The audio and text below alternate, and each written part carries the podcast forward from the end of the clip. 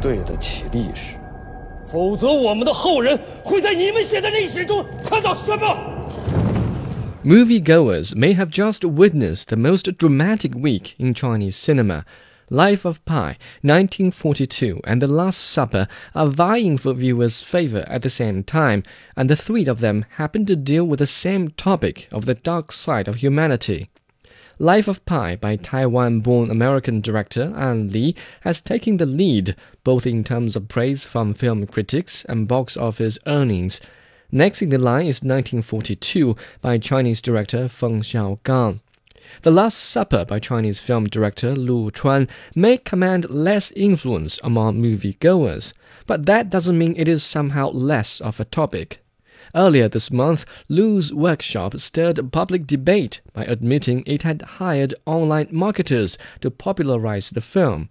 The presence of web promoters behind each newly released film has always been suspected, and their unscrupulous disruption to online film ratings is hated by both movie makers and viewers.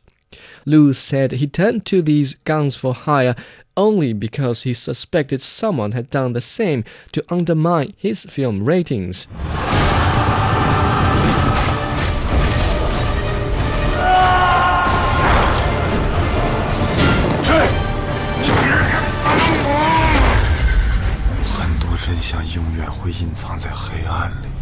Despite the poor ratings, The Last Supper is better than most other Chinese films this year. Although the story is said to be based on the classic Chinese history Shi Ji, written more than 2,000 years ago by court historian Sima Qian, Lu included his interpretation of Chinese historiography and humanity and demonstrated it in the film's atmosphere and characters. Liu Bang, the main character, is a town rogue who becomes the first emperor of the Han dynasty. His sense of insecurity and paranoia is almost perfectly portrayed by actor Liu Ye, aided by the general atmosphere of a ghostly gloom that resembles the impoverished beginning of the early Han Empire.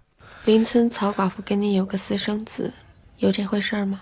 我在外面干的是大事，灭秦。灭秦不耽误你找女人。就是这个孩子，他母亲没了，我把他接了过来，是你的骨血，我就会照顾。 Unlike Life of Pi, which keeps both your eyes and brains occupied until the last moment of truth, or 1942, which seeks to strangle you with sheer brutality, The Last Supper unveils the weakness of humanity and at the same time evokes your sympathy. The joy of watching Life of Pi is of the intellectual and spiritual kind, for an emotional outlet, you'll have to turn to The Last Supper When watching helpless souls twisting and vanishing at the hands of greed and distrust, compassionate viewers may find it natural to shed a few sincere teardrops. By comparison, Feng Xiaogang's 1942 deserves a few muffled sighs at best. 如果一把剑太锋利，不仅能够伤了别人，还会伤了你自己的。你知道我跟你们哪里不同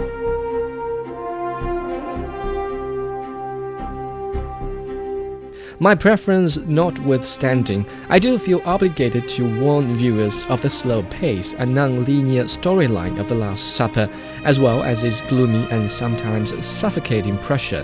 As a young director, Lu Chuan still has a long way to go.